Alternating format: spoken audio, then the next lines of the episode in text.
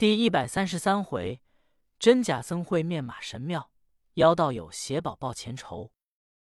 话说知府吩咐有请，张文元同着真济公来到里面。假济颠一看是方才揪马嚼环的那个穷和尚，假济公就问：“来者法兄，怎么称呼？”真济颠说：“我乃灵隐寺济颠僧是也。你是谁啊？”假济颠说：“我也是济颠。”真祭颠说：“你也是祭颠？我在庙里怎么没瞧见过你？”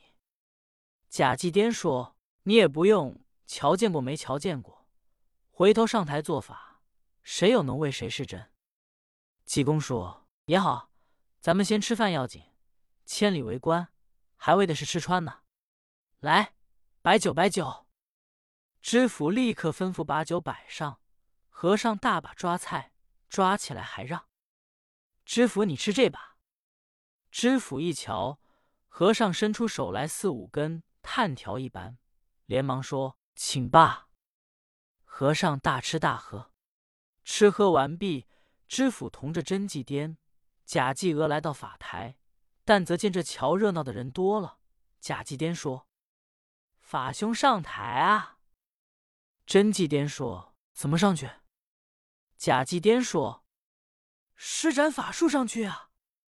真济颠说：“我不会，我拿梯子上去。”贾继颠一跺脚上了法台，真济颠故意爬梯子上去。贾继颠说：“你先烧香吧。”济公拿过香来就点。假祭颠说：“你祝告吗？”真济公说：“祝告什么？”假祭颠说：“你心里有什么，就祷告什么。”济公说：“我穷。”贾济颠说：“穷没人管。”济公就说：“哦呃。”贾济颠说：“你倒是捉妖念咒，施展法术，别耍笑作完。”济公说：“我不会。”把香火冲下，往香炉里一插，真济公一滚身跳下法台，正碰见胡秀章、孙道全二人，说。师傅怎么不管捉妖？和尚说：“你们两个人早来了，咱们不管。回头有比咱们爷们能为大的来捉妖，咱们瞧热闹罢。”济公又说：“我先前教给的咒忘了没有？”孙道全说：“什么咒呀？”和尚说：“枪骂那八迷谋。”蹲敕令鹤。孙道全说：“那我记得。”和尚说：“你记得好。”你拿着宝剑站在湖沿上，冲着湖念我这个咒，湖水就上不来；要不然，湖水一上来就把众黎民全都淹了。孙道全点头答应，就到湖沿上去念咒。这个时节，贾继颠在法台上见真济公一下去，连众瞧热闹人都瞧着可笑。贾继颠在台上画了三道符，点着往湖里一甩，就听湖里水一响。声如牛吼，往两旁一分，波浪滔天，由当中出来一股阴阳气，直奔法台。贾继颠一张嘴，出来一股黑气，就把阴阳气顶住。本来他不是狐狸妖精的对手，仍然这阴阳气直往前赶，他这股黑气直往回抽，眼看就要抽完了。贾继娥正在危急之际，就听见念一声：“无量寿佛。”又一声，无量寿佛来了两个老道，头里走的这老道发挽双单射，穿着青布道袍，青缎护领相衬，腰系黄绒绦，白袜青云鞋，面如刃铁，粗眉大眼，压耳黑毫，海下一步刚然，犹如钢针，雅似铁线，在柱下配着宝剑，背后背着一手乾坤颠倒麋鹿旗，后面跟定一个老道。头戴青缎九梁道冠，身穿蓝缎道袍，青护领相衬，腰系丝绦，白袜云鞋，白脸膛，俊品人物，身背后背着周天烈火剑。书中交代，这位白脸堂老道乃是神童子楚道元。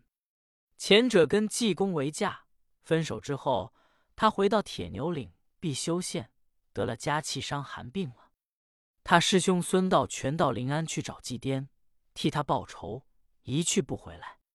楚道元病好了，一打听，不但孙道全没替他报仇，反认他几颠和尚为师。朱道元这个气就大了，他自己带上周天烈火箭，够奔双松岭王清县。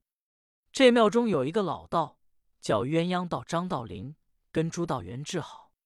朱道律知道张道陵庙中有一种镇县之宝，叫乾坤颠倒迷路旗。无论什么精灵，一晃这旗子就得显原形，就是带路精神，一晃这旗子就得翻身栽倒。若是凡夫俗子，能把三魂七魄晃散。朱道玉这天来到三清县，一见张道陵，就把受祭颠和尚欺辱的话一说。现在孙道全怎么捏辱三清教，认了和尚为师？楚道元说：“我来求兄长替我报仇雪恨。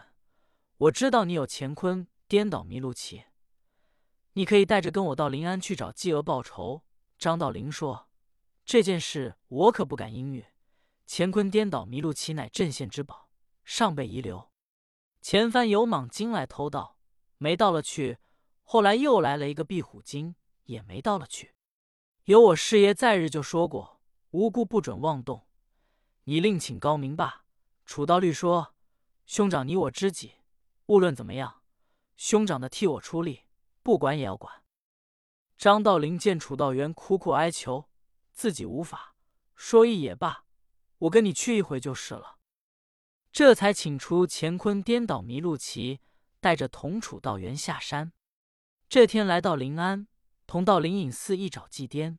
门头僧说：“祭颠有人请去，上白水湖捉妖去了。”二人这才往白水湖追赶，要找祭颠。连孙道全找着全杀，谁也不留。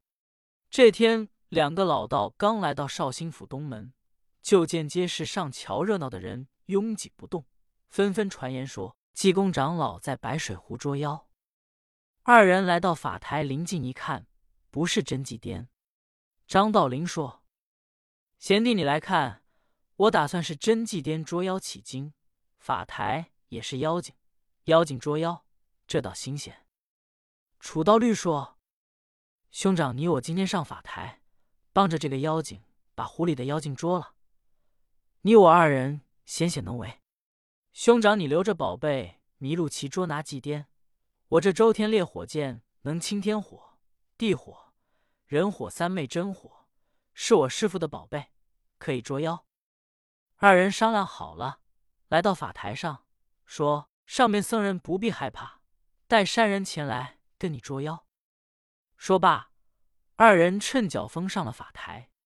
贾继颠正在不得了，恨不能有人帮着才好，连忙说：“二真人，快快大发慈悲，把妖精捉了，给民间除害。”楚道元说：“兄长瞧我的！”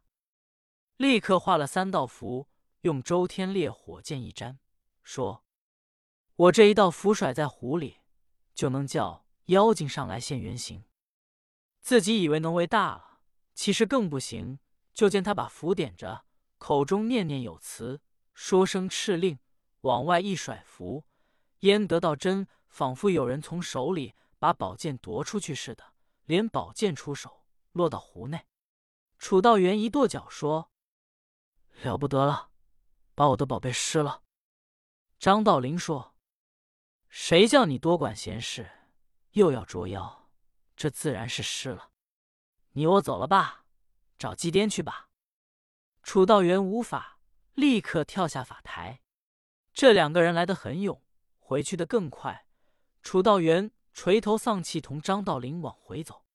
正往前走，只见前面来了两个人，都是壮士打扮。一位是紫壮帽、紫剑袖，身披大氅。面似蓝靛，发似朱砂，红胡子；一位身穿蓝翠褂，俊品人物。来者非是别人，正是雷鸣、陈亮。这两个人是由小月屯来找济公，要瞧热闹，正碰见两个老道。雷鸣、陈亮不打听也没事，偏巧雷鸣就问：“借光，道爷是从白水湖来吗？”老道说：“是呀。”雷鸣说：“你瞧，白水壶是济公捉妖吗？”楚道元一愣，说：“你们二位打听祭颠，跟祭颠认识吗？”